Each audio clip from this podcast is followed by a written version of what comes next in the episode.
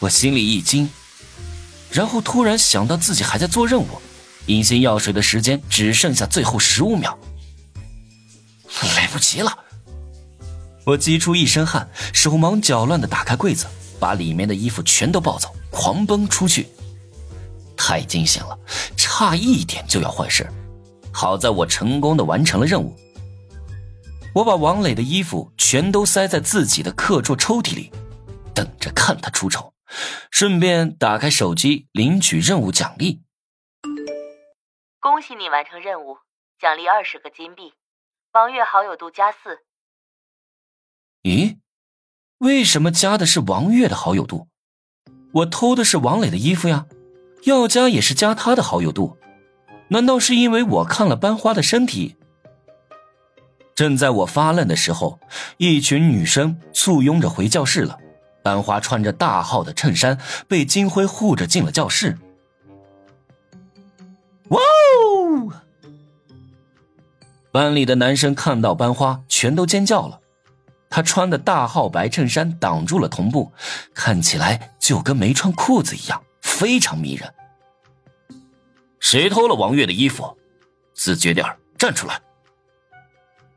金辉脱下外套盖住王月的腿，走到讲台上质问我们：“王月的衣服被偷了？”我的大脑一片空白。我偷的是王磊的衣服呀。王月的衣服是谁偷的？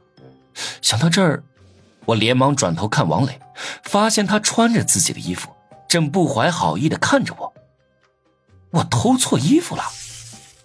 当时只剩下十五秒，我太紧张了，没有看清楚衣柜的编号，估计是错把班花的衣柜打开了。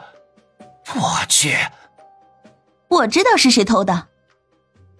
王磊直接走到我面前，当众从我的课桌里翻出了班花的衣服。还有什么要说的？下流的屌丝男，我想都不用想就知道是你做的。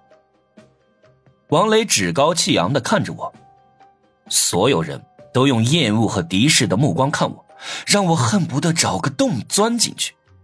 当众被揭发，太丢人了。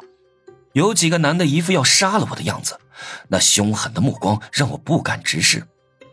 为了挽回班花对我的好感，我只能硬着头皮撒谎，说自己是被栽赃嫁祸的。你这种男的，没有资格觊觎王月，以后离他远点金辉走过来，拿走王月的衣服，愤怒的打了我一巴掌，然后走回去把衣服交给王月。哇，金辉好帅啊，简直是黑骑士！我也好想有这样的男朋友，多金帅气，温柔又霸道。班里的女生全都泛起了花痴。